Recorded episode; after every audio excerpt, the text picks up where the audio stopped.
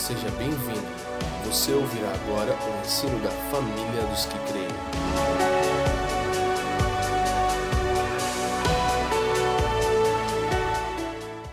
Boa noite, irmãos, tudo bem? Estão bem? Estão felizes? É, eu quero fazer umas indicações de livros por dois motivos. O primeiro é para que vocês possam se aprofundar mais, porque na verdade assim a gente nunca consegue falar tudo o que a gente quer e você nunca consegue ouvir tudo que você precisa em apenas um sermão. Embora a gente está trabalhando uma série, todos esses assuntos que nós, tam, nós temos abordados, eles são assuntos muito grandes. Né? Então, os livros eles vão facilitar com que você faça um investimento em você mesmo. O Reino de Ponta Cabeça, esse é um livro muito relevante para que você possa entender como o reino de Deus dialoga com o reino dos homens. Por isso que o nome do livro é O Reino de Ponta Cabeça porque, e na verdade, eu acho que é o mundo que está de ponta cabeça, né? Daí, por isso que o reino de Deus parece estar de ponta cabeça, mas na verdade o reino de Deus está certo, é a gente que está tudo virado, né? E esse livro ele vai, ele vai nos ensinar bastante, é, trabalhar vários valores sobre o reino de Deus. O Evangelho do Reino, né? Se a gente está falando sobre o Evangelho do Reino, então um livro sobre o Evangelho do Reino é muito enriquecedor. Esse livro aqui é bom ler ele duas vezes por ano, no mínimo. É um livro fino, mas ao mesmo tempo tem um conteúdo muito denso. De George Eldon Led, que fez esse livro aqui teologia do Novo Testamento, que é o Evangelho do Reino é, ampliado. Né? Então, ele vai trabalhar vários aspectos sobre o Evangelho do Reino é, de forma bem mais ramificada nesse livro aqui. Então, compra o Evangelho do Reino, fica curioso para saber mais e compra a Teologia do Novo Testamento. Isso aqui eu não sei se dá para encorajar os irmãos a ler duas vezes por ano, né? Mas, enfim, isso aqui a gente, embora não tenha ali na nossa loja, é, não tenha ele físico ali na loja, a gente pode encomendar ele para você, tá? Então, fala com a gente no final. E deixa eu só pegar um outro aqui, que esse aqui também é importante. É, Cosmovisão Profética, uma das matérias que a gente trabalha nesse livro que a gente escreveu é o reino de Deus. Então, assim, eu acredito que com isso você vai conseguir aprofundar muito mais. Então, eu falei que é, é por dois motivos, né? O primeiro é para que você possa fazer um investimento em você mesmo. E o segundo, alguém pode pegar aqui só para livrar o espaço, por gentileza? E o segundo motivo é para que vocês tenham dó do pregador. Porque daí tá vendo a quantidade de coisa que fala sobre o assunto? Então, assim, é natural né, que a gente não vai conseguir abordar tudo que a gente precisa. E, e eu eu estava falando com o Leandro, falei, cara, eu estou muito preocupado com o que eu vou falar no domingo. Ele falou, você não tem o que falar? Eu falei, o problema é que eu tenho muita coisa para falar, né? Muita coisa, pouco tempo. Né? Então, assim, é, a gente tem que às vezes escolher uma linha para onde ir. E o que eu gostaria de antecipar é que, embora a gente vai falar coisas importantes sobre o Evangelho do Reino, tudo que é o Evangelho do Reino não se resume a isso aqui. E isso deve gerar em nós fome e sede para que a gente possa ver as coisas por outras óticas também e abordar outros temas relacionados ao assunto. Tamo junto? Você foi edificado através da exposição sobre o Evangelho da Graça? É mesmo? Você percebeu que tem alguns conceitos que você tinha sobre a graça de Deus que nem sempre eles estavam alinhadinhos com a palavra? Quem aqui fala, nossa, cara, acho que eu estava sendo enganado por mim mesmo. Como é que eu nunca vi isso na Bíblia? Quem teve esse sentimento? É difícil, né? E, e hoje eu acredito que não vai ser diferente.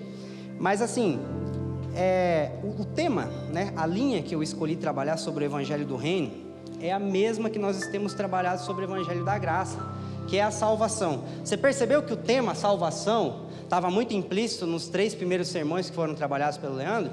Então hoje a gente vai falar sobre a relação do Evangelho do Reino com a nossa salvação. E é muito interessante que eu estava pensando, enquanto a gente estava cantando, já parou para perceber que a gente faz declarações muito fortes nos nossos períodos de louvor? Quero ver tua face, me transforma. Gente, cara, é, essas e outras declarações elas são fortes porque nós estamos falando para um Deus que ele não se esquece das coisas. Então, assim, a gente está falando para um Deus que não muda, né? E, e às vezes a gente, eu, é, às vezes a gente faz umas declarações tão fortes como essa, mas às vezes em alguns momentos da nossa vida parece que a gente é tão, sabe, parece que a graça não produz alegria. Já, já percebeu isso? Você já percebeu que às vezes existe é, algumas pessoas que, embora elas sendo salvas, elas tendo essa consciência, elas parecem que elas são amarguradas? Quem aqui conhece crente amargurado? Quem aqui luta para não ser um crente amargurado? Irmão, crente não pode ser sem graça, né? Porque a gente foi salvo pela graça. Então, né, não tem que ser engraçado, mas ao mesmo tempo não dá para ser amargurado. Tá entendendo? Então, assim, é, por que, que uma pessoa que foi salva pelo Filho de Deus, quando na verdade tinha que morrer no lugar do Filho de Deus, ela muitas vezes não consegue desfrutar dessa salvação com alegria e experimentar um espírito voluntário, como a gente tem aprendido, é muito disso que o Fafa tem falado. Por que será? E também uma outra pergunta: por que será que a gente é salvo e as coisas não acabam? Por que, que a gente tem que ficar esperando a gente morrer? Ou esperar Jesus voltar, ele não podia só salvar e resolver tudo? E ou não? Não ficava mais fácil? Olha, se Deus tivesse um conselheiros, né? De forma, em certo sentido, ele tem. Ele ouve nossos conselhos em oração, né? Quem compareceu no conselho do Senhor, diz o profeta Jeremias. Mas se Deus aceitasse uns bons conselhos, falar, por que, que você não acabou com essa coisa mais rápido? Dois mil anos aí, todo mundo se matando, os cristãos sendo perseguidos, e eu, pô, eu podia ter sido salvo, virar um anjinho, olha que legal. Porque a salvação, ela é igual a um casamento. Você casa e as coisas acabam, ou você casa e as coisas começam? Quando você casa, a única coisa que acaba é o noivado e a espera, porque depois começa a conta para pagar, começa desafio, começa um amor maduro, daí vem os filhos e tal. Então, assim, o casamento ele não é um fim em si mesmo, ele é um meio para algo maior. E a salvação, ela também não é um fim em si mesma, a salvação é um meio. E é muito interessante que, é, é estranho que eu vou falar, mas, apenas a salvação não supre o nosso anseio por Deus. Você pode ser salvo, porém levar uma vida miseravelmente salva, sabia disso? Porque você pode ser salvo de algo, mas isso não quer dizer que você entendeu para que você foi salvo. E é, é como se as pessoas que foram tiradas do Egito, quando elas estavam escravas, elas não conseguiram entender o que tinha depois do Egito. Está entendendo?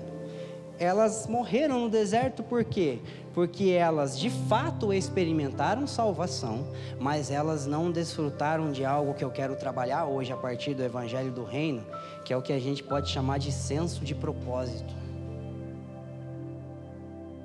A, a salvação, se ela não nos conduz para o propósito de Deus, se ela não nos reposiciona de novo, ela é incompleta. O homem tinha comunhão com Deus, aí caiu, e aí foi salvo. Mas aí o que vem depois? Você está entendendo como é que a salvação ela é apenas um plano de resgate? Então, assim, é, na semana passada e na semana retrasada, quando nós trabalhamos o, o Evangelho da Graça, nós aprendemos que o Evangelho da Graça ele esclarece o desenvolvimento da salvação. Você percebeu como é que a, a, a salvação ela se desenvolve através da graça? O Leandro falou sobre as doutrinas da graça, né? Eu sou salvo, é, eu sou adotado, eu sou eleito, eu sou redimido, e tudo isso vai se desenvolvendo por meio da graça. Então, assim, o Evangelho da graça esclarece o desenvolvimento da salvação, mas o Evangelho do reino, ele esclarece, ele revela o propósito da salvação.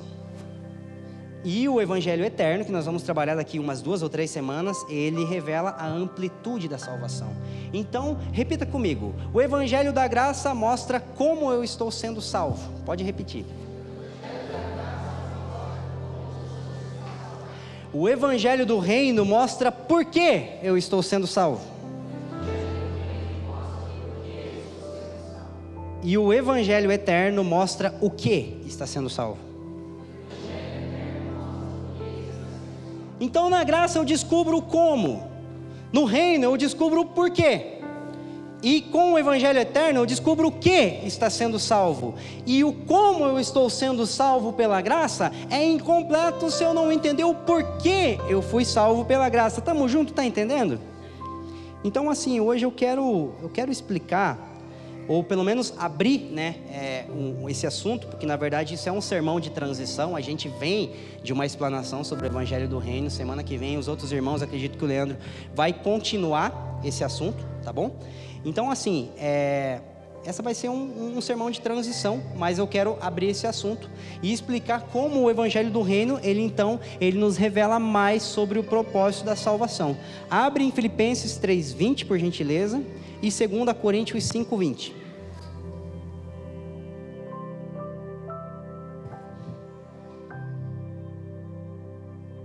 Pode pôr, Joyce, por gentileza, Filipenses 3:20? É, o que nós precisamos ter em mente é que a salvação ela ocorre em um contexto muito maior. E qual contexto é esse?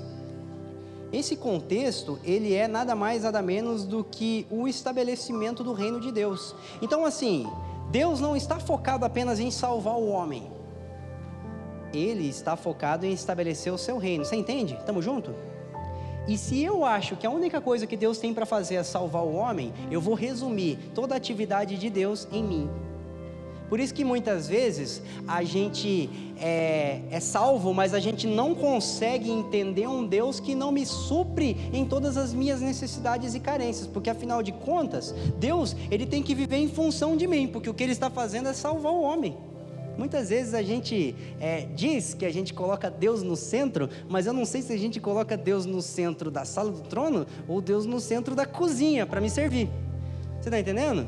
Então, assim, eu posso achar que sou salvo, mas o homem ser o centro do universo dentro de mim do mesmo jeito. Se eu entender que a única coisa que Deus está fazendo é salvar o homem e nada mais. Então, Filipenses 3:20 mas a nossa cidade está nos céus, da onde também esperamos o Salvador e Senhor Jesus Cristo.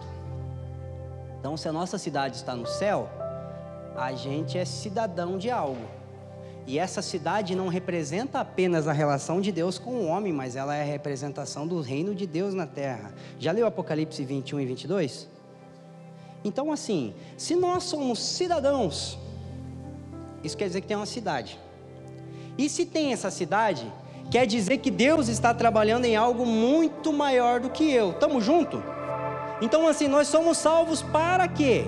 Para nos tornarmos cidadãos da cidade de Deus. Então, no que diz respeito a, ao reino que virá, à cidade que virá, nós somos cidadãos da Nova Jerusalém. E é interessante que assim, é, não é eu, eu estou na terra buscando ir para algum lugar eu já pertenço a esse lugar e estou esperando essa realidade se manifestar. Está entendendo? 2 Coríntios 5,20, por gentileza. Nós já somos cidadãos, nós não seremos cidadãos, nós já somos. Só que 2 Coríntios 5,20 diz assim: De sorte que somos embaixadores da parte de Cristo, como se Deus por nós rogasse. Rogamos-vos, pois, da parte de Cristo, que vos reconcilieis com Deus. Cara, eu acho muito fantástico esse texto, porque ele fala de, de uma das nossas principais funções na terra. Nós somos embaixadores. Quem que sabe o que é um embaixador? É alguém que representa uma outra nação em terra estranha, representa uma outra pátria. E ele se comporta de acordo com essa com a sua pátria natal, mas ele não é do lugar onde ele, ele está inserido. Então assim, olha que interessante. Nós somos salvos, mas é, nós falamos da, da, da, do escândalo da graça na semana passada. É como se o canhão tivesse apontado para o homem, porque o homem foi a origem de todo o problema. Aí Deus, ele tira o canhão do homem, mira para Jesus, e ele não apenas, é, se a gente não fosse morto, mas se a gente se tornasse só prisioneiro de guerra, já estava bom. Nossa, quanta misericórdia de Deus. Só que Ele não só faz isso, como Ele é, nos salva, nos coloca na mesa, nos chama de filho, nos dá lugar a essa cidade, e enquanto nós estamos aqui, nós temos autoridade para representá-lo e para representar essa cidade. Cara, que misericórdia é essa? Assim, se Deus só deixasse quieto, elas por elas, já era demais. Só que parece que Deus pega o Adão de Gênesis 2 e coloca ele numa posição muito maior, cara. Está entendendo o tamanho dessa misericórdia? Então, assim, é, enquanto presente, eu sou um embaixador, aguardando pela vinda da minha pátria. E isso nos leva a, a entender, né, de forma bem mais, mais, mais conclusiva que a salvação ela não é um fim em si mesmo, ela é um meio. E como nós estamos falando sobre o reino de Deus, talvez a, a grande o grande fundamento que a gente tem que trabalhar primeiro é o que é o reino de Deus. Você já parou para pensar nisso? É porque existem, tanto, é, existem vários temas bíblicos, vários termos que eles são tão é, corriqueiros no nosso dia, e a gente pode supostamente achar que sabe o que ele é, porque ele é comum, mas nem sempre é, a gente entende ele em sua, né, a sua linguagem bíblica, o que ele verdadeiramente quer dizer. Então, assim, eu por muito tempo eu achava que o reino de Deus era a criação. Quem aqui já achou isso? Olha que lindo, ó, o reino de Deus é a criação.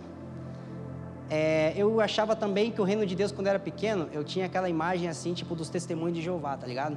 O reino de Deus é aquele lugar bonito, aonde é, o boi e o leão estão ali, não estão brigando e tal, onde tem a criancinha, a serpente. Eu olhava para aqueles folhetinhos e falava, isso aqui é o reino de Deus.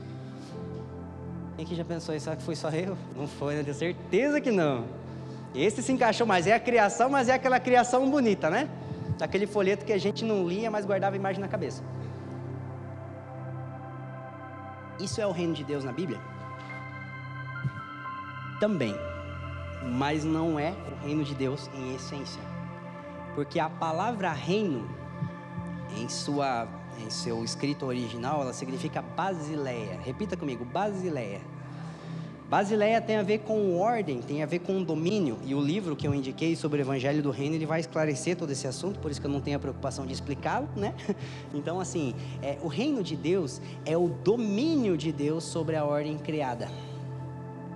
E quando a gente entende que o reino de Deus não se resume apenas na criação, mas sobre o seu domínio que ele exerce na criação, a gente consegue entender por que, que tudo foi criado por Deus, mas parece que tem coisas que não estão de acordo com o reino de Deus.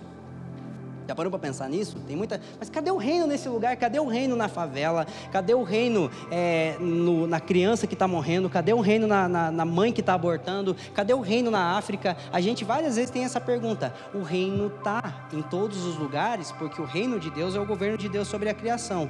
Só que nem todos os lugares que Deus, é, nem tudo que Deus criou, ele exerce domínio direto de acordo com a sua vontade plena. Você está entendendo? Então, assim, o reino de Deus não é a criação, mas é a forma como ele estende o seu governo sobre ela. A criação está debaixo do reino de Deus, mas não é o reino de Deus. Então a criação não é o reino de Deus, a Nova Jerusalém não é o reino de Deus, mas a forma como Deus exerce o seu domínio sobre a criação, sobre a Nova Jerusalém, sobre a própria igreja, é que é o reino de Deus. Você está entendendo? É, então, eu anotei aqui, abre lá em Romanos 14, 17, por gentileza. Esse texto é bom colocar também. O reino de Deus, ele é o meio pelo qual ele comunica a sua vontade, revela o seu caráter e insere a sua criação em uma relação de aliança com ele. Portanto, quando se fala em reino de Deus, precisamos pensar que tem mais a ver com o domínio do rei do que com aquilo que é dominado por ele.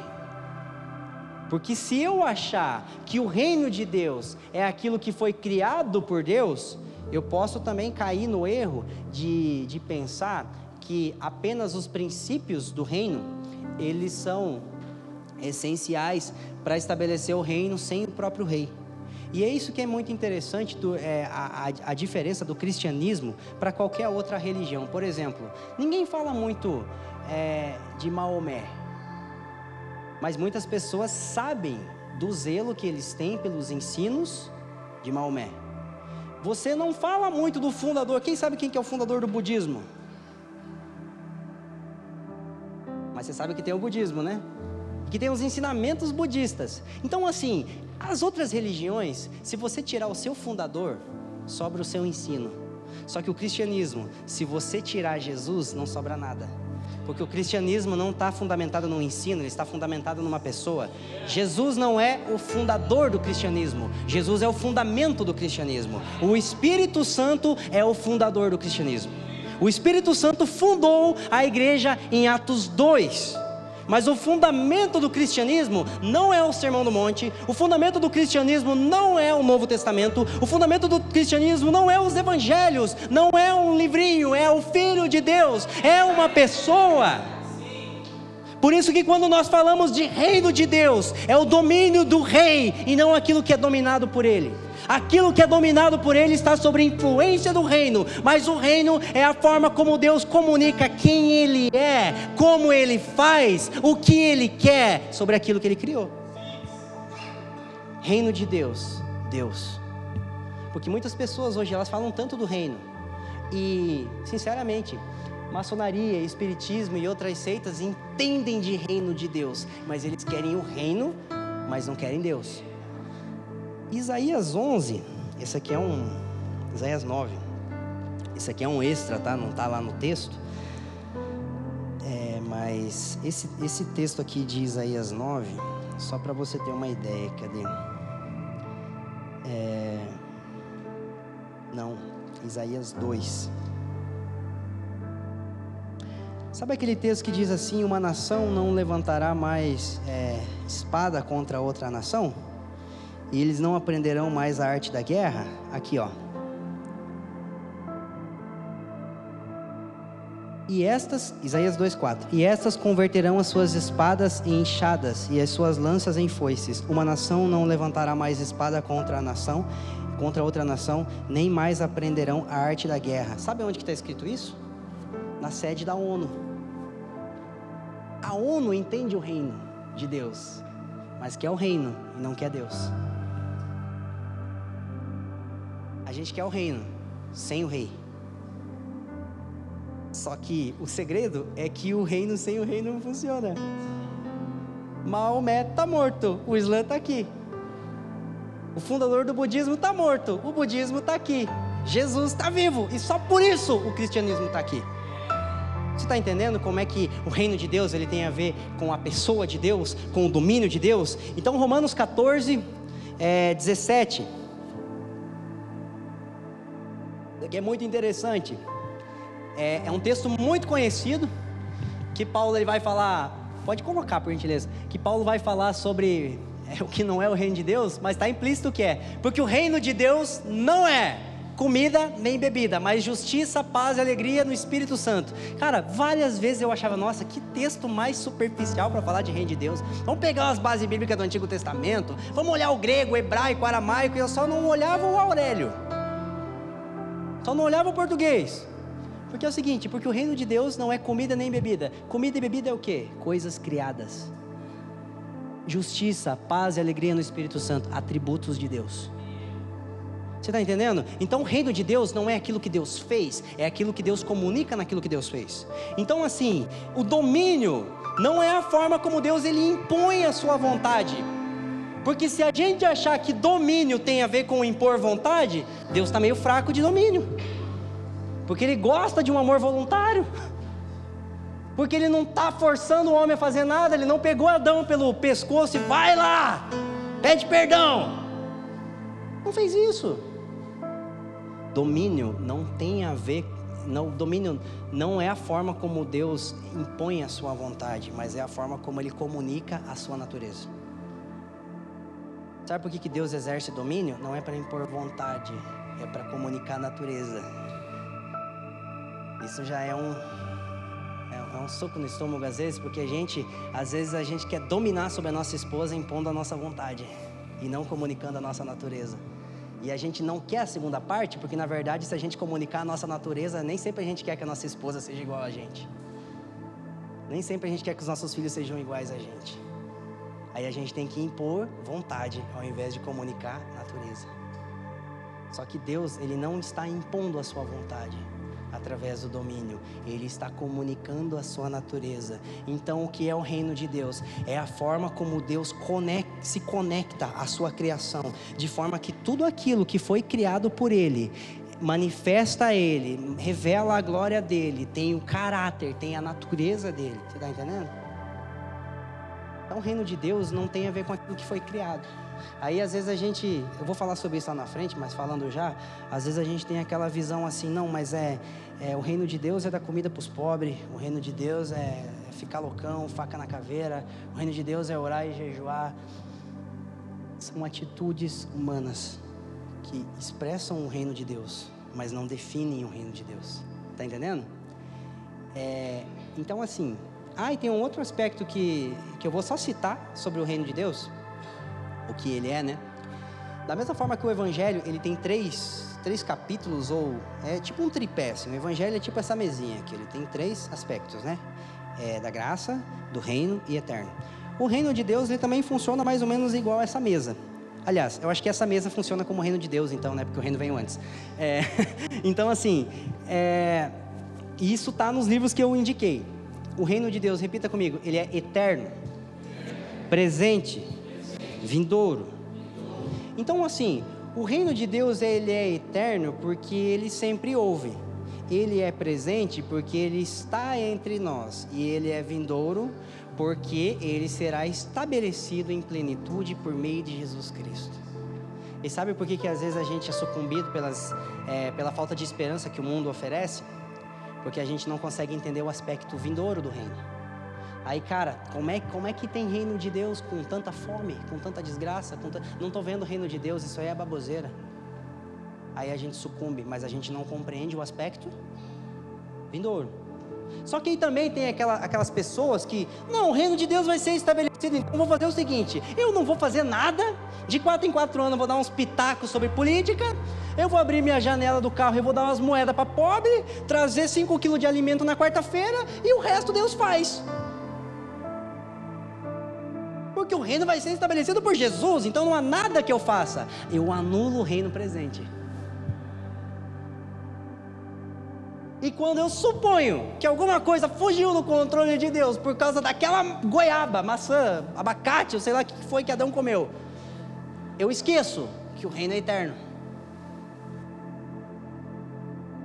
Quando eu não consigo entender que eu fui eleito antes da fundação do mundo, que eu fui, que o cordeiro foi molado antes da fundação do mundo, que ele me amou antes da fundação do mundo, porque eu esqueço que o reino é eterno.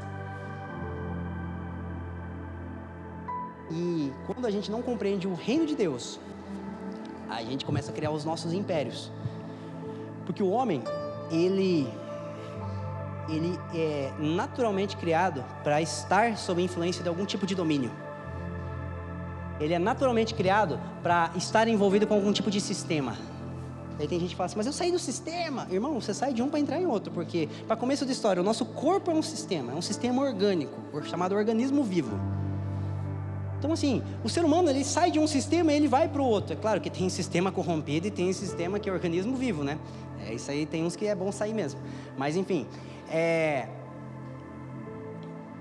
Deixa eu ver, deixa eu lembrar do que eu estava falando, que eu dei uma.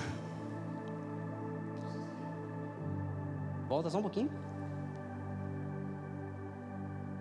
O ser humano ele é criado para exercer, é, para ser, é, como é que é que fala? para ser influenciado por algum tipo de domínio. Voltei, aqui isso aqui não está na mensagem, daí a gente vai, né? Então, assim, quando a gente não compreende a realidade do reino de Deus, a gente começa a criar o nosso império.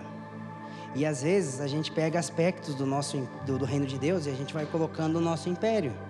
E a gente pega e assina embaixo, chama aquilo de reino de Deus. A gente descobre como é que Deus assina, a gente vai lá e pega a assinatura do, do, do, do artista e coloca ali bem embaixo, faz bem devagarinho para não errar, né? Aí a gente começa a ter preconceito em nome de Deus. A gente começa a matar em nome de Deus. A gente começa a odiar em nome de Deus. Não é esses os equívocos que muitas vezes o povo de Deus cometeu ao longo da história? Por quê? Porque pega aspectos do reino e coloca dentro do nosso império. A maçonaria faz isso. Em alguns aspectos, eles entendem fraternidade, unidade, compaixão, apoio mútuo muito melhor que a gente. A questão que a assinatura da obra de arte embaixo é falsa. É um império que se parece com o reino, mas se opõe a ele. Tá entendendo? Então, assim, o reino de Deus ele se manifesta nessas três perspectivas. E quando eu entendo a totalidade dele e a forma como ele vai se manifestando, eu consigo entender qual é a minha responsabilidade em relação agora e qual é a minha esperança em relação ao porvir. Eu não posso é, querer antecipar coisas ah, eu vou trabalhar agora para acabar com a fome no mundo. Irmão, beleza. Só que Jesus já falou: sempre vai haver pobres. Não adianta. Eu vou conseguir acabar com o aborto. Vai ser difícil. Porque no reino vindouro ele vai fazer essas coisas. Com todo respeito, mas você pode votar no melhor candidato que você achar agora, no dia 7 de outubro. Nenhum deles é o Messias. Tem um lá que tem um sobrenome de Messias, né? Mas. Não é o Messias, irmão. Mateus capítulo 24: haverão vários Cristos falsos. Ah, o Cristo está aqui. Não. Ah, o Cristo está ali. Não. Por quê? Porque no tempo do fim as pessoas vão começar a colocar expectativas em homens. Ele vai fazer, ele é o Messias. E o povo que esperava por um Messias pediu para soltar Barrabás. O povo que esperava o Messias matou o Messias. Então a gente tem que cuidar com as nossas expectativas, porque existem coisas que só o Messias com M maiúsculo, Jesus, Messias, poderá fazer quando ele vier para estabelecer o reino. Porém, ele já inaugurou o reino. e não dá para ficar de braço cruzado esperando os pobres morrer de fome. Esperando todas as mães abortarem, esperando é, alguém fazer por nós o que nós devemos fazer. Está entendendo como é que é, entender esses três aspectos do reino define uma responsabilidade saudável com o reino presente e uma esperança saudável com o reino vindouro? Tamo junto? Então, assim, duas coisas só para a gente concluir essa parte. O que não é o Evangelho do Reino? Isso aqui é importante também, porque a gente vai descobrir que o apóstolo Paulo, né, ele também falou: o reino de Deus não é. Então, a gente tem que falar sobre o que é e também sobre o que não é. O reino de Deus não é a nossa parte em resposta ao Evangelho da Graça. Por que eu estou falando isso? Eu não sei se todo mundo já sofreu dessa síndrome, é, mas se eu tivesse vivido no mundo da Bíblia aqui, né, na, nos contextos, eu seria fariseu, circuncidado no oitavo dia, que eu levei um tombo do cavalo um dia. Eu acho que o meu partido seria dos fariseus, mas eu ia ser um fariseu de Jesus depois. Paulo, né? Não, de verdade. E isso aqui é muito importante, porque às vezes a gente fala assim, não, então Jesus fez pela graça, isso é o evangelho do reino. Agora é comigo. Aliás, Jesus fez pela graça, Jesus me salvou. Isso é o evangelho da graça. Agora o reino é comigo. Faca na caveira. Aí eu acho que o reino vai ser estabelecido por eu muito jejuar, por eu muito orar, por eu muito saber de Bíblia. E eu acho que eu vou fazer acontecer. Não, porque Jesus fez a parte dele e agora eu faço a minha. Irmão, como essa frase é carregada de verdade. E a mesma peso que essa frase tem de verdade, ela tem de mentira. Depende do ponto de vista. Porque o reino de Deus ele não é estabelecido pelo homem. Ele é anunciado pela igreja, mas ele não é estabelecido pelo homem. Porque olha o que diz lá em Isaías 9. Agora sim, agora é Isaías 9.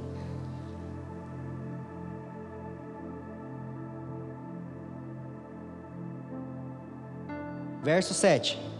Do aumento desde o governo e da paz não haverá fim. Do aumento deste, deste governo a, e da paz não haverá fim, sob o trono de Davi e no seu reino, para o firmar e o fortificar com juízo e justiça, desde agora e para sempre. Vírgula. O zelo do Senhor dos exércitos fará isso. Quem assinou embaixo na obra? Deus. Isaías capítulo 59 diz assim: Eu vi que não tinha nenhum intercessor. Aí eu fiz o seguinte: o meu braço foi o meu intercessor e eu trouxe salvação. Então, assim, homem nenhum tem capacidade de estabelecer o reino. Nenhuma ação humana torna o reino de Deus um centímetro mais próximo da nossa realidade. Só que fica tranquilo, não termina hoje o assunto, então a gente vai falar, né? sobre qual é a nossa responsabilidade com o reino. Então, assim, o reino de Deus não é a minha parte em relação ao Evangelho da Graça. Porque o fato de, é, de ser o Evangelho do Reino não diz que deixou de ser Evangelho. E a gente aprendeu que Evangelho é uma boa nova daquilo que Deus fez, sem que nós é, fizéssemos alguma coisa. Estamos juntos? O outro aspecto, que acho que está muito implícito no que eu falei anteriormente, mas é bom, é bom ressaltar isso aqui também, porque muitas vezes a gente, a gente se confunde com essa, com essa interrogação que surge. Que o reino de Deus não é Deus recuperando o que é seu. Porque a gente acha que Deus, de alguma forma, ele perdeu para o diabo, entendeu? Agora eu vou ganhar de virada. 2 a 1 um para o Corinthians. Irmão, não é isso aí. Deus não está cantando restitui no céu, irmão. Eu quero de volta o que é meu. Deus não está cantando, não. Pode ser uma música inspirada por ele, glória a Deus, mas Deus não está cantando restitui, porque ele não perdeu nada. O reino de Deus não fala de Deus recuperar o seu domínio sobre a criação, mas de restaurá-la de acordo com Ele. Deus não está recuperando o domínio, estabelecendo o reino. Deus está comunicando domínio. Então, Deus não perdeu, porque às vezes a gente tem aquela, aquela, aquela imagem de reino de Deus na nossa vida, tipo de reino de Deus e reino das trevas. É, mas a Bíblia fala de império das trevas, não fala de reino das trevas. E é bom dar uma. É, uma meditada sobre isso aí, que tem, tem muita coisa importante. Mas assim, é, o diabo não é inimigo de Deus, tá? É, não existe é, é inimizade entre Deus e o diabo, só para avisar. O diabo não é inimigo de Deus. A gente acha que o diabo é inimigo de Deus, mas a Bíblia fala que o diabo é inimigo do homem. Gênesis capítulo 3: Eu porei inimizade entre ti e o descendente dela. Então, assim, quem que está com inimizade ali? o homem e a mulher. Porque o diabo não pode ser inimigo de Deus, porque inimigo de Deus fala de concorrência. Por acaso Deus tem concorrente? No que diz respeito ao homem, o diabo é o seu inimigo. No que diz respeito a Deus, o diabo é seu servo. Em outras palavras, o meu maior inimigo é servo do meu pai. Livro de Jó. O meu maior inimigo é servo do meu pai, irmão. Não é inimigo de Deus. Não transfere, não. Quem está brigando com a serpente, porque a gente ouviu um conselho dela um dia e a gente luta para não cair, é a gente. O diabo até tenta ganhar o título de inimigo, mas Romanos capítulo 5 diz que quando nós, que éramos inimigos de Deus, meu Deus, nem o diabo é inimigo de Deus e o homem era. Sabe por quê? Porque o homem tem uma coisa que o diabo nunca teve: imagem. Por isso ele pode concorrer. Por isso ele pode roubar a glória. Porque eu posso usar a imagem do Criador que tem em mim e roubar a glória para mim. Ou me adorar. Ou me colocar no trono. Satanás nunca teve essa, essa prioridade, não, irmão. O inimigo de Deus é nós, sem Jesus é inimigo de Deus. Mas o meu maior inimigo, ele é servo e escravo do meu pai. E quando ele entra na sala do trono, de acordo com Tiago, ele teme, ele teme e treme. Amém? Que legal isso, né, cara? Então, quando você for botar a culpa no diabo, irmão, ah, o diabo, o diabo, o diabo, pera aí, porque ele presta conta pro servo, pro senhor dele. E se é culpa do diabo, no fundo, no fundo, é o teu pai usando o diabo para comunicar alguma coisa, né? Conversar aí e tal, né? né? Que foi com Jó, né? Então, assim, por trás do diabo existe Deus, irmão. Então, não fique culpando muito o diabo, não. Deixa o diabo ser o acusador. Toda vez que a gente culpa o diabo, a gente se torna igual a ele, acusador. Mas é culpa do diabo. O diabo nem se defende porque você está se tornando igual a ele. Acusador. É culpa minha que dei legalidade para o servo do meu pai. Ser meu inimigo. Aí sim. Mas enfim. Então o reino de Deus não é Deus cantando restitui. O reino de Deus é Deus estabelecendo o seu domínio sobre a criação para comunicar a sua natureza sobre ela. Estamos juntos? Então agora vamos lá para Mateus 4, verso 17.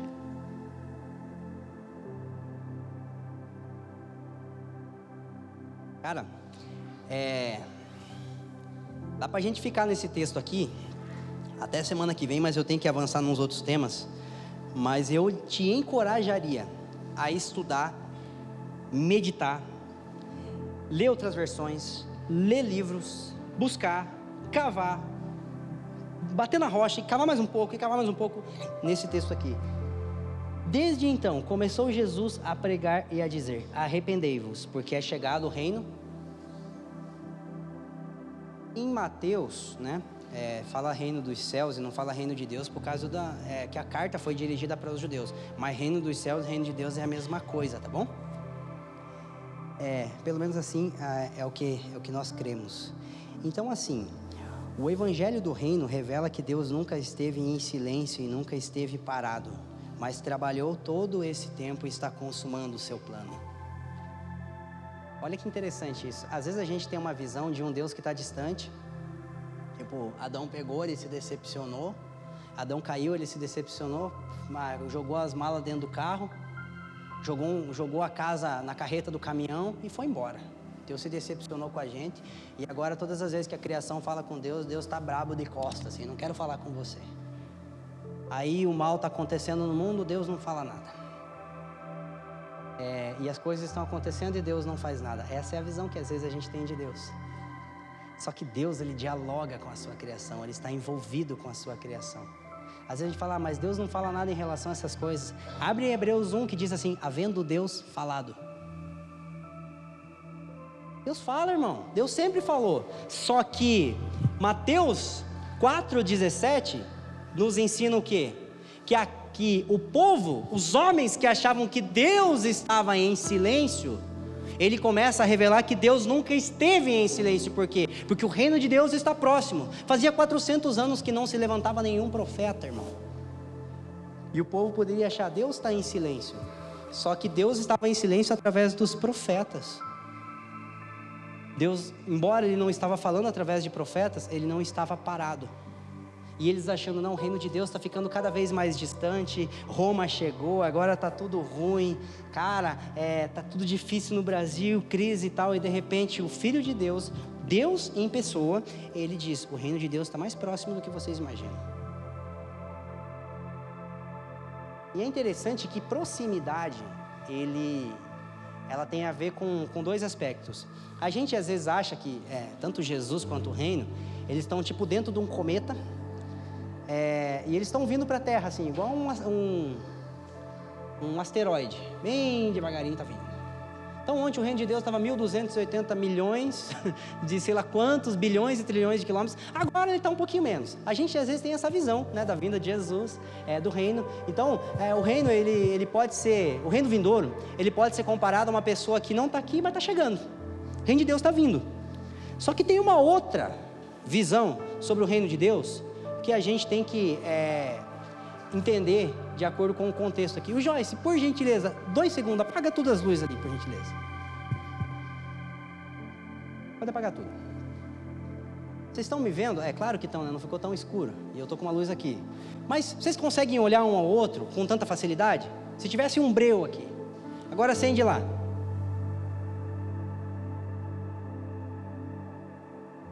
O fato dela acender a luz me trouxe para cá? O fato dela acender a luz só mostrou que eu sempre estive aqui. Então, quando Jesus diz o reino de Deus está próximo, não é somente que o reino de Deus está chegando, ele está ao vosso alcance. Embora o reino vindouro está distante da terra, porque Deus ainda tem coisas para fazer, o reino presente não está a um centímetro de distância da gente. E Jesus, ele começa a trazer a luz do Evangelho para quê? Para iluminar os nossos olhos, para que nós pudéssemos ver o que nós nunca tínhamos visto. Por isso que Jesus ele fala muitas parábolas relacionadas aos mistérios do reino. Sabe o que é um mistério? É uma coisa que sempre teve ali, mas a gente nunca viu. Ah, entendi. Deixou de ser um mistério porque foi revelado. Mas quando você entendeu o mistério, ele foi criado? Quando você entendeu o mistério, ele chegou? Não, ele só se revelou. Então, quando, quando a gente fala de Jesus vir revelar o reino, Começa a olhar as coisas de uma perspectiva diferente. Eu vou iluminar vocês com a luz do Evangelho, porque o reino de Deus está aqui. Em tudo isso que vocês estão vendo, Deus está trabalhando para estabelecer o seu reino. Portanto, arrependei-vos, porque de acordo com uma das traduções da King James, porque o reino de Deus está ao vosso alcance. O reino de Deus está aqui, ó, ao meu alcance, acessível. Ah, mas não tem mais solução. O reino de Deus está ao vosso alcance. Deus não está fazendo nada. O reino de Deus está ao vosso alcance. É, e, e a questão é que, como nós aprendemos já nessas últimas semanas, o reino de Deus, ele é o evangelho do reino, ele é uma notícia do reino. Estamos junto? Então o que, que eu faço, por exemplo, se entrar alguém aqui do estacionamento e falar assim, Felipe, deram uma porrada no teu carro lá e amassou tudo. Eu posso mudar essa notícia?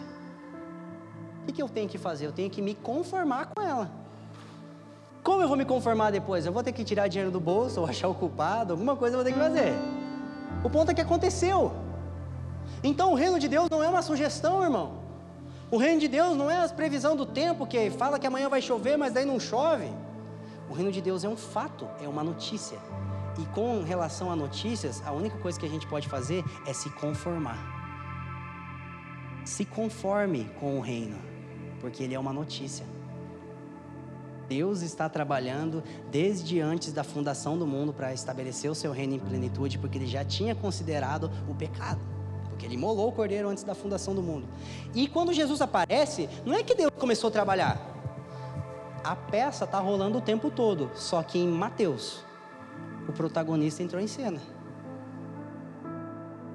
É simplesmente isso. O protagonista ele entrou em cena, visivelmente, nos evangelhos. Mas ele sempre esteve trabalhando. Tamo junto? Então, assim, o reino de Deus é uma notícia, é um fato. Teve uma conferência que começou numa sexta-feira, três horas da tarde, e terminou no domingo de manhã. E esse evento mudou todo o curso da história. E a morte e a ressurreição de Jesus. Aquilo sim foi um evento de Deus, irmão. Sabe o que é um evento? É um fato. Não tem como resistir ao reino. A única coisa que nós podemos fazer é se conformar com ele. E olha como é que Deus é bom. Porque se Jesus tivesse falado, o reino de Deus está próximo, e não tivesse oferecido a graça, irmão, corra. Porque é o seguinte: o reino de Deus vindo sem nós, sem Cristo, com o reino de Deus vindo com a gente sem Cristo, é problema. Sabe por quê? Porque quem começou a bagunça na terra foi nós. E todas as promessas do Antigo Testamento diz que Deus ia matar os inimigos. Só que lá em Romanos 5 diz que os inimigos eram nós. Então imagina, o reino de Deus está vindo. Complicou, bugou tudo. Problema, corre. Por quê? Porque vai te pegar. Então, o reino de Deus sem Cristo é uma notícia. O reino de Deus com Cristo é uma boa notícia. Por que, que é uma boa notícia? Por que, que é um evangelho? Porque o reino não é contra nós. Olha que interessante isso, olha que lindo isso. O reino não é contra nós. Sabe todas aquelas coisas que está escrito no livro de Apocalipse? De, de, do tempo do fim, né? E tantas outras promessas, é, promessas proféticas sobre destruição e julgamento, e, e, e o pau vai quebrar mesmo. E a gente crê nisso, que a coisa vai complicar de verdade, e Deus vai mostrar o seu filho de uma forma como a gente nunca viu, montado num cavalo branco com uma cepela de uma espada, irmão. Faca na caveira. O Capitão Nascimento ficou pequeno. De verdade. Só que tem um detalhe: não é contra nós. Embora a igreja tenha que lidar com a ira de Satanás no tempo do fim, Jesus já lidou com a ira de Deus na cruz. Não confunda a ira do diabo contra o povo de Deus com a ira de Deus sobre o que está perseguindo o povo de Deus. Nós vamos ser poupados da ira de Deus e livrados da ira de Satanás através de muita tribulação. Então, assim, nós não fomos destinados para ira. Deus mirou o canhão. Jesus falou: Pera aí, pai. Aí ele tira nós da frente do alvo e fala: Pode atirar. Daí ele pega nós ainda e vem aqui e ajuda nós a atirar junto. Porque a Bíblia fala lá em Apocalipse 8, Apocalipse 5, que as orações dos santos são eventos, são elementos importantes para a liberação dos eventos no tempo do fim. Então Deus me tira do alvo e me coloca atrás da arma e fala: Agora aperta. Cara, que privilégio! Então, assim, o que nós devemos fazer é se conformar. E como eu me conformo então com o reino de Deus? O que é conformidade, Felipe? Talvez a melhor definição para conformidade dentro desse contexto que eu estou trabalhando é, é uma parede alinhada, uma parede reta. Aqui, quem aqui sabe o que é um prumo? O prumo é aquele negócio que tem é, um, uma cordinha assim, que tem um, um, um peso embaixo, né? Material de construção civil, e você coloca do lado da parede. E você vê se a construção ela tá ali é, em conformidade, né? E é interessante que o prumo, ele sempre vem de cima para medir a conformidade do que está em cima com o que está embaixo. Então, quando Deus baixar, baixar o prumo na terra, quando Ele for ver a conformidade das coisas, o que Ele quer do seu povo, que está aqui embaixo? Que ele esteja em conformidade com aquilo que está no céu. Porque se nós estivermos em conformidade, se nós não estivermos nem para cá e nem para cá, fica tranquilo, irmão, a parede não vai cair. Por isso que em Hebreus 12 diz, ele vai abalar as coisas abaláveis. Mas aquilo que é inabalável vai permanecer, por isso que a gente não vai ser abalado. Está entendendo? Conformidade é a mesma coisa que Deus baixando um prumo numa parede, não tem, não tem disparidade, é a mesma, a, a mesma relação. É, mas essa conformidade, ela é estabelecida por intermédio da graça. E é isso que nós precisamos entender, porque semana passada nós falamos sobre o Evangelho da Graça. Mas você sabia que a, a primeira mensagem de Jesus não foi sobre a graça? A primeira mensagem de Jesus foi Mateus capítulo 4, verso 17. Arrependei-vos, porque o reino de Deus está próximo.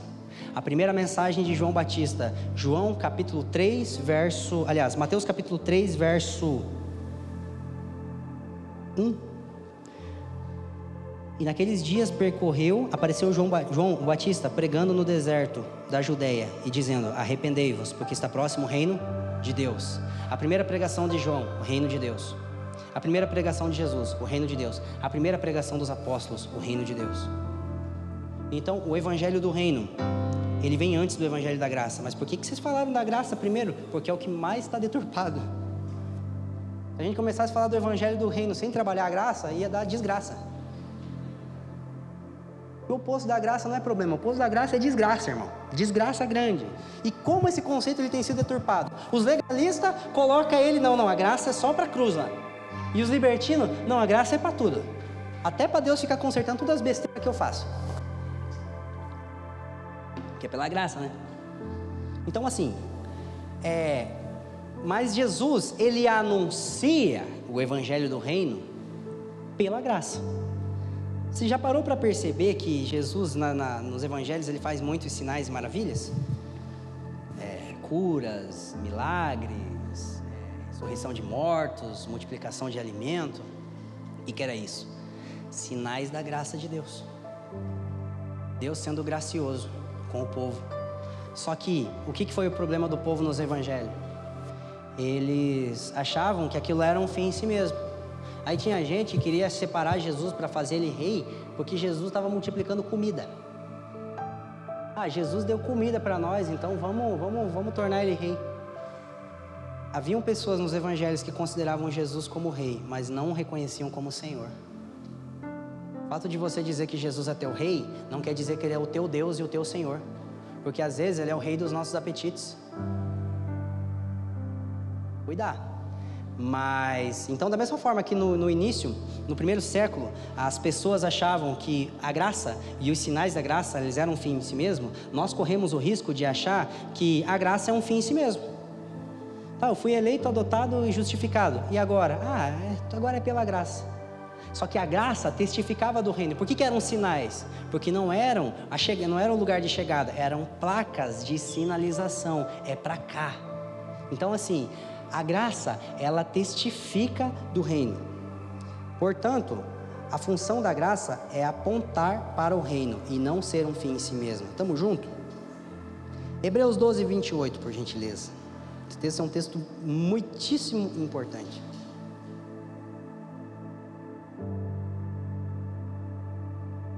É... Filipenses diz assim: Paulo fala aos Filipenses: Portanto, desenvolvei a vossa salvação com tremor e temor. Então, o que nós precisamos entender é que a salvação também tem três, tem três capítulos, ou tem é, tripés. Quais são esses tripés, esses, esses elementos, essas colunas?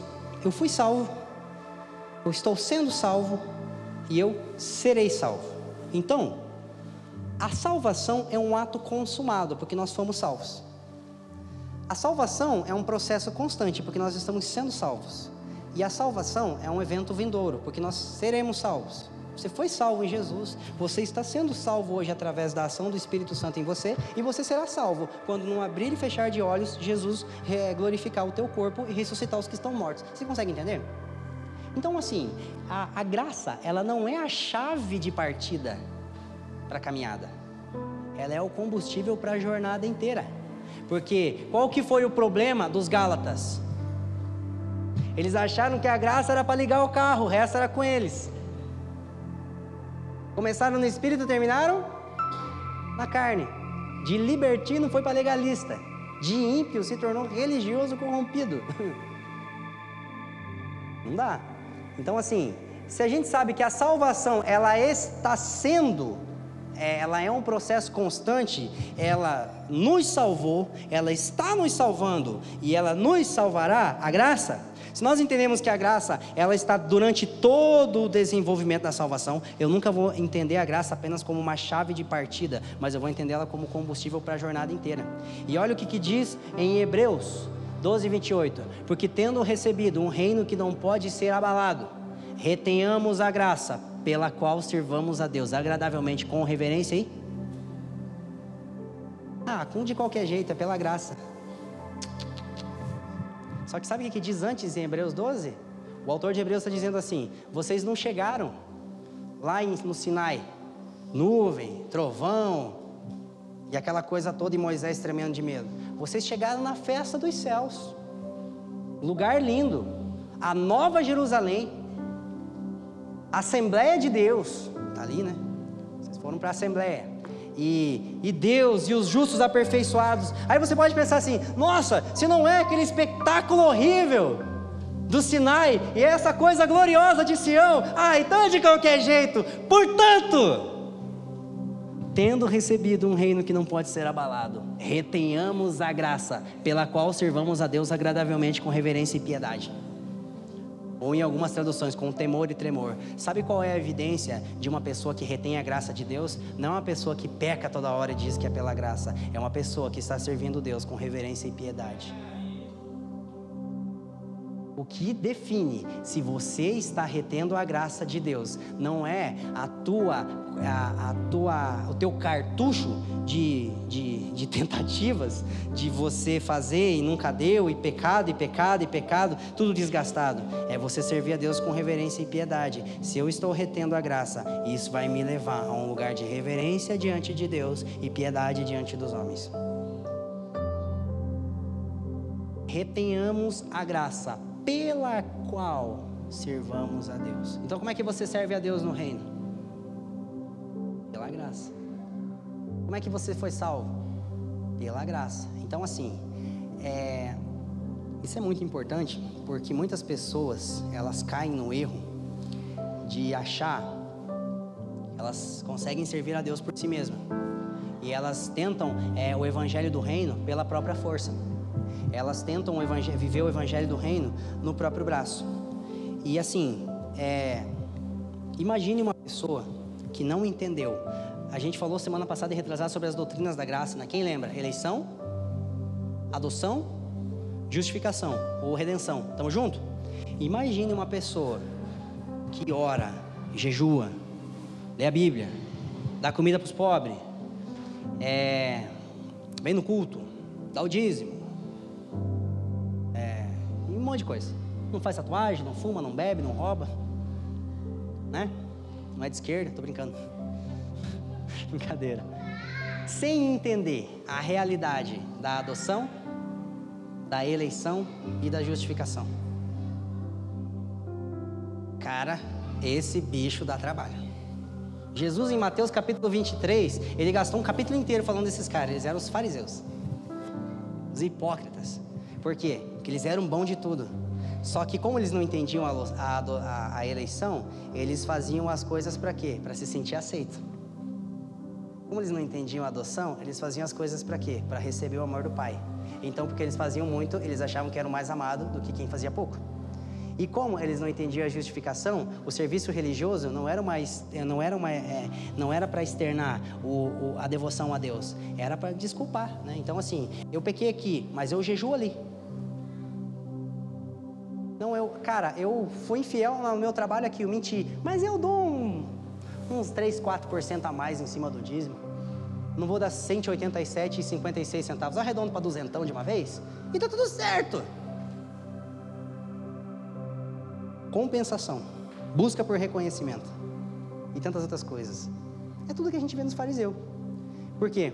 Porque eles estavam tentando entrar no reino. Eles esperavam o reino muito mais do que a gente, você não tem ideia. Só que sem a graça de Deus. Então, assim, a melhor forma de você criar um fariseu é dar a ele o reino como alvo e tirar dele a graça como meio. Quer criar um fariseu?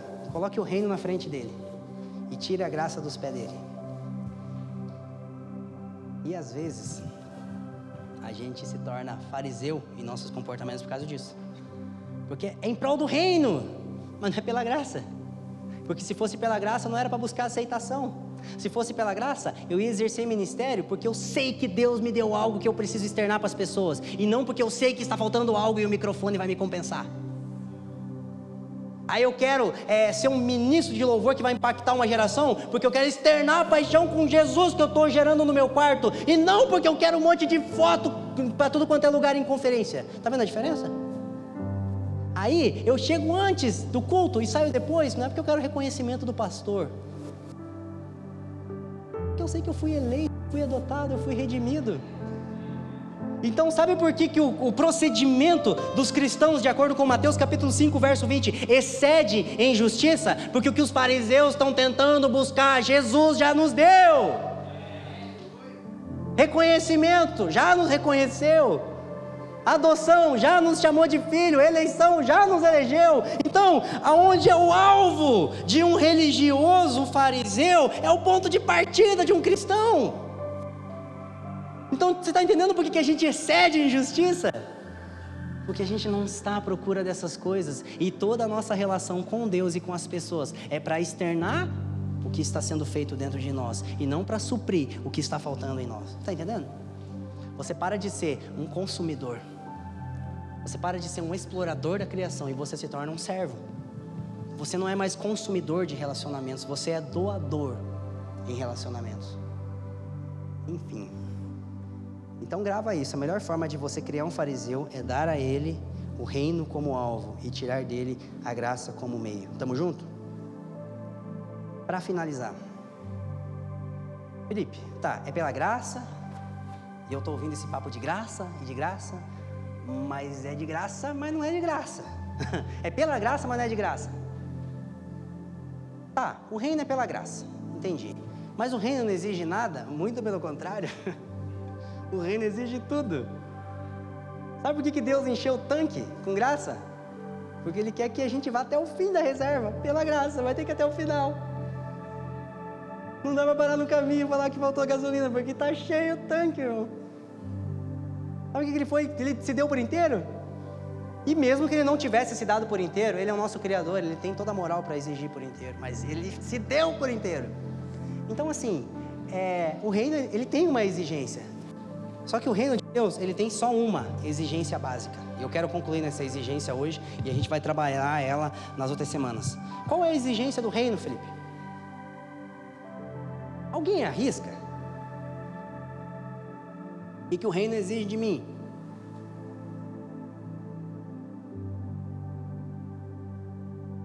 Não falou ide. Obediência. O outro falou obediência.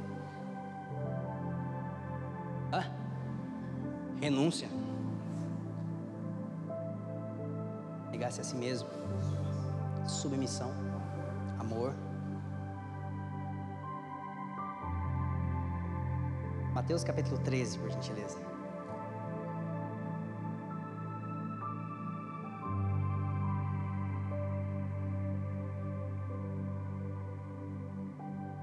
Verso 46 ao 47. 46 ou é o. Não, é 45 então. Outro sim, o reino dos céus é semelhante a um homem negociante que busca boas pérolas. Próximo verso. E encontrando uma pérola, repita comigo, uma pérola de grande valor. foi e vendeu tudo quanto tinha e comprou-a. Repita: tudo quanto tinha. Ele vendeu tudo quanto tinha para encontrar a pérola ou porque encontrou a pérola? Ele estava procurando e quando ele encontrou, tudo o que ele tinha perdeu o valor por causa do grande valor que ele encontrou. Tamo junto? Então sabe o que, que o reino de Deus exige? A mudança dos nossos valores. Porque pérolas e tudo quanto tinha fala de valores. Porque quando os seus valores mudam, você não dá tudo para entrar no reino. Você dá tudo porque entrou no reino. Eu sempre achava, cara, para entrar no reino tem que ser discípulo. Só que como é que eu vou ser discipulado fora do reino? Para daí chegar um bom discípulo lá dentro do reino? Eu no máximo vou ficar na porta dizendo que sou e não vou deixar os outros entrar. E também não vou entrar. Eu não sou um discípulo para entrar no reino. Eu sou um discípulo porque eu estou no reino e toda hora eu estou com o mestre. Eu não vendo tudo e dou para os pobres para entrar no reino. Eu vendo tudo e dou para os pobres porque eu estou no reino. Sabe por que, que eu nego a mim mesmo? Porque a minha vida tem menos valor que o reino. Eu não nego a mim mesmo para entrar. Eu nego a mim mesmo porque eu entrei. Sabe por que, que eu obedeço? Não para entrar, porque eu entrei. O Evangelho, ele reorganiza as coisas. Então, é, a lei, ela faça para ter. Entendeu? Então você fazia, por exemplo, você obedecia para alcançar um determinado fim. Jesus não aboliu a lei, ele só organizou as coisas. Você tem, por isso você pode fazer o novo nascimento, de acordo com João capítulo 3, só ele pode fazer. Alguém aqui fez, alguém aqui fez algum esforço para nascer? O teu único esforço que você fez para nascer foi ficar maior do que a barriga da tua mãe e ela te expeliu. Não faz esforço, irmão. Alguém fez esforço para ser gerado? Ele nos insere no reino através da obra do Espírito Santo, consumando a eleição, a justificação, a adoção.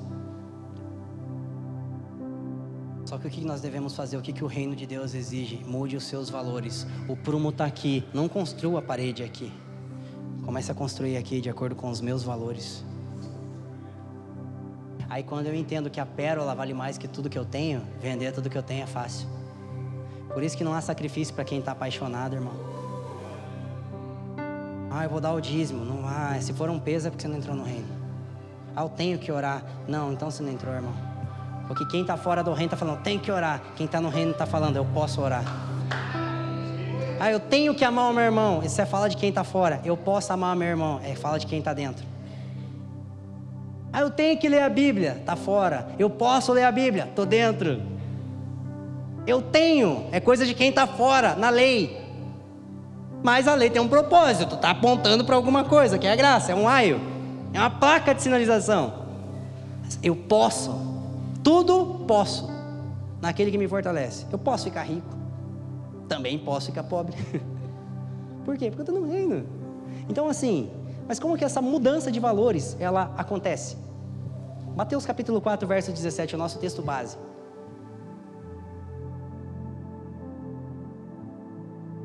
Desde então começou Jesus a pregar e a dizer: Arrependei-vos, porque é chegado o reino de, dos céus. Sabe qual que é a única exigência do reino? Arrependimento. E às vezes é mais fácil dar tudo para os pobres. Às vezes é mais fácil tentar ser discípulo. Às vezes é mais fácil tentar amar. Às vezes é mais fácil dar outra face do que se arrepender. E muitas vezes a gente é discípulo, está dando as coisas para os pobres, está obedecendo, mas os nossos valores não mudaram. Os nossos valores ainda são diferentes dos valores do reino. E arrependimento no hebraico, techuvá, mudança de rumo. No grego, metanoia, mudança de mente. E essas, esses dois termos eles se, eles se complementam muito. Porque mudando a minha mente, eu mudo o rumo da minha caminhada e eu começo a voltar. Eu paro de andar segundo o curso desse mundo. Por quê? Porque os meus valores mudaram. Sabe o que é o problema? É, é você ter que ficar pedindo oferta para quem não teve os seus valores mudados. Porque daí a pessoa não entende que o que ela tem é de Deus, ela acha que o que ela tem é dela. Aí você tem que pedir para ela e não receber dela. Você tem que ficar pedindo amor para quem acha que tem o direito de não amar. Porque os seus valores não mudaram. Aí, quando a gente não, não muda valores através de arrependimento, a gente tem que ficar sempre trabalhando com comportamento. As nossas mensagens, o nosso discipulado, o nosso pastoreio, sempre tem que ser a nível moral, sempre tem que ter uma lição moral no final. Porque para quem não teve os seus valores mudados, sempre tem que ter uma lição de casa, de faça isso, faça aquilo, não pegue isso e pegue aquilo. E talvez a mensagem que a gente mais precisa ouvir na nação brasileira é sobre arrependimento. Os nossos valores precisam ser mudados. Senão, nós vamos ter muitas pessoas se esforçando de todos os modos para, para acessar a realidade do reino, para acessar os poderes vindouros. Só que o problema é que quando essas pessoas acessam, vem avivamento, Deus começa a fazer algo na vida, está em evidência, ah, Deus fez as coisas, a pessoa se perde. Por quê? porque não suporta o peso da construção, porque Deus vai colocando coisas na vida dessa pessoa, vai acrescentando, mas a parede está torta embaixo, os valores não foram mudados, vai cair. Sabe por que, que às vezes a gente não prospera? Porque Deus não mudou os nossos valores. E se a gente prosperar, Mamon vai ser nosso Deus. Sabe por que, que existem, irmão? É muito sério o que eu vou falar, mas sabe por que, que existem alguns atos pecaminosos que a gente não consegue vencer? Porque a gente já é um nojo, pecador. Imagine sem esses pecados, irmão. Aí Deus deixa tipo o prego no pneu furado, sabe? Tipo, se tirar o prego, aí o pneu murcha. deixa o prego aí.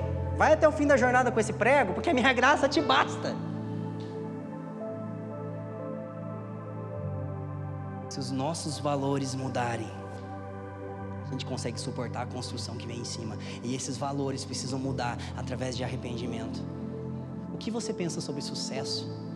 Qual é a sua definição sobre sofrimento? O que você entende sobre dar certo na vida?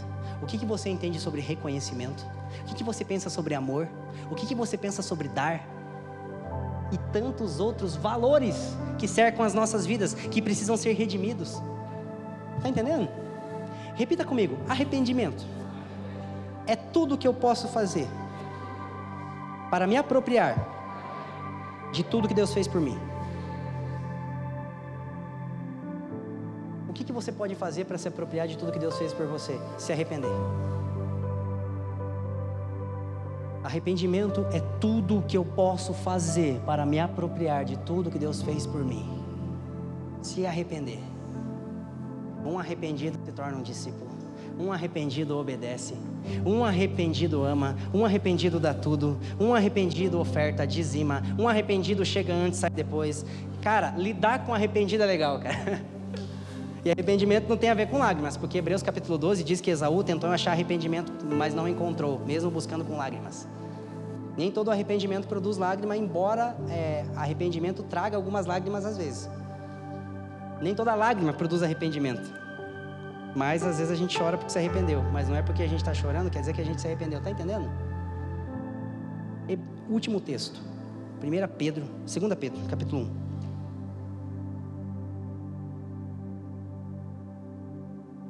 Cara, esse texto, é, ele é incrível. E eu vou ler ele, e eu não vou explicar muito, porque ele, ele, ele é autoexplicativo, né? Mas ele é muito importante. Capítulo 1, verso 3. Visto como pelo seu divino poder nos deu tudo o que diz respeito à vida e à piedade, pelo conhecimento daquele que nos chamou para a sua glória e virtude pelas quais nos têm sido dado grandíssimas e preciosas promessas. O que são essas promessas? O, Espírito Santo é a promessa, é o dom de Deus. O arrependimento é o dom de Deus. A eleição, a adoção, a justificação são um resumo das promessas do Antigo Testamento. Promessa não é dar o que é, não é Deus dar o que a gente quer. Promessa é ele cumprir o que ele falou. Então a gente tem recebido essas promessas para que por elas fiqueis participantes da natureza divina, havendo escapado da corrupção que há pela concupiscência no mundo e vós também, pondo nisso mesmo toda a diligência, Acrescentai a vossa fé a virtude, e a virtude o conhecimento, e ao conhecimento a temperança, e a temperança a paciência, e a paciência a piedade, e a piedade o amor fraternal, e ao amor fraternal o amor. Porque se em vós houver e abundarem essas coisas, não vos deixarão ociosos nem estéreis no conhecimento de nosso Senhor Jesus Cristo. Pois aquele a quem não há essas coisas é cego, nada vendo, ao longe, havendo se esquecido da purificação dos seus antigos pecados. Que a gente falou da graça né, na semana passada, né, a expiação. Portanto, irmãos, procurai fazer cada vez mais firme a vossa vocação e eleição, o seu propósito não é somente a salvação que é o meio, mas a vossa vocação, o seu propósito de vida, não somente o como, mas o porquê. Porque fazendo isso, jamais tropeçareis. Porque assim vos será amplamente concedida a entrada no reino eterno de nosso Senhor e Salvador Jesus Cristo. Cara, o apóstolo Pedro está dizendo que se você se apropria das promessas, e essas promessas começam a mudar a nossa natureza, a gente entra de largo no reino. Sabe assim, entrou com folga, irmão. O caminho é estreito para quem não está arrependido, para quem não foi transformado. Sabe por quê? Porque para quem, se eu não fui transformado, irmão, dar o dízimo é pesado. Se eu fui transformado, dar o dízimo é o mínimo. Se eu não fui transformado, ah, por que, que Deus falou que tem que ser marido de uma só esposa? Mas se eu fui transformado, cara, uau, eu posso ser marido de uma mulher só. Para quem não foi transformado, fidelidade é difícil, honestidade é complicado. Para quem foi transformado, nossa, como é bom ser fiel. Como é gostoso amar. A gente entra com folga. Então eu queria concluir nessa noite. A mensagem sobre o evangelho do reino, ela é pesada. Só que tem um detalhe, a graça é mais pesada ainda. Você não tem que largar tudo, irmão. Você não tem que amar. Você não tem que ser discípulo. Você pode ser. Você pode. E do tem que para o pode muda muito. Cara, você pode ser um homem de Deus, você pode ser uma mulher de Deus, você pode orar, você pode ter uma vida de jejum e oração, você não precisa mais ter medo de não conseguir. Ah, você tem que, você tem que. O dever, às vezes, impede a gente de ver algo que Cristo já conquistou por nós. Às vezes, os nossos deveres cristãos impedem a gente de ver os nossos privilégios como cristãos. Saia do dever e caminhe no privilégio. Eu tenho o privilégio de amar, eu tenho o privilégio de ser puro, eu tenho o privilégio de ser santo, porque na lei eu tinha que, mas na graça eu posso. Aí é o seguinte, a gente entra com folga no reino, irmão. Tamo junto? Eu gostaria de fazer uma oração para encerrar. E eu vou passar para o Fafo. Mas, cara, medita nessas coisas durante essa semana. Deixe o dever e comece a aproveitar as oportunidades. Você vai fazer a mesma coisa, mas é um fim diferente. Você não faz porque tem que, você faz porque pode. Tamo junto? Pai, em nome de Cristo Jesus, a minha oração, Senhor Deus, é para que você gere em nós querer e o efetuar. Pai, obrigado, porque você estabelece, está estabelecendo o seu reino e ele não é contra nós. A tua palavra disse: Deus é por nós, quem será contra nós? Você é por nós, Senhor. Tudo aquilo que era um dever difícil, sem o seu espírito, se torna uma oportunidade imperdível quando nós somos a habitação de Jesus Cristo. Senhor, nós somos cidadãos da Nova Jerusalém, e nós estamos aguardando a nossa pátria. E nós também somos embaixadores do seu reino, e nós queremos anunciar o seu reino através das nossas vidas, através do nosso procedimento, através de tudo aquilo que Jesus faria se estivesse no nosso lugar. Pai, estenda o seu domínio sobre nós, que não necessite você impor a sua vontade sobre nós, mas que nós possamos, através da Sua graça e através da obra do Seu Espírito, ser um canal aberto onde você consegue comunicar a Sua natureza, Senhor. Pai, nós queremos ser ah, um lugar onde você deposita os seus atributos, Deus, o seu caráter, Senhor, a sua natureza, Senhor. Para que nós possamos nos deleitar em viver a realidade do seu reino, Senhor Deus. Pai, eu oro nos conceda o dom do arrependimento, Senhor Deus, porque o arrependimento não é um esforço humano, Senhor, mas o arrependimento é um dom, Deus. Nos dê esse dom do arrependimento. Eu oro para que você comece a, a, a transbordar os nossos corações de alegria pela, pela grandiosidade da tua graça, mas também libera em nossos corações tristeza segundo Deus, que gera arrependimento para a vida, Senhor que nós possamos nos entristecer por toda desconformidade que existe entre nós e você, entre a Sua vontade e a nossa. Que toda lacuna entre os seus valores e os nossos valores possa ser preenchida pela tristeza que produz arrependimento para a vida, arrependimento para a vida. Em nome de Cristo Jesus, a minha oração é para que você nos arrependa, Senhor Deus, em nome de Cristo Jesus. Obrigado pela graça, Senhor Deus. Obrigado pela grandiosa graça de Cristo Jesus, que nos dá acesso ao seu reino e que nos ensina a te servir com temor e com reverência no seu reino, Senhor Deus. Obrigado porque pela graça nós podemos essas coisas, em nome de Cristo Jesus. Amém. Obrigado por nos ouvir. Para mais informações, visite famíliadosquecreem.com.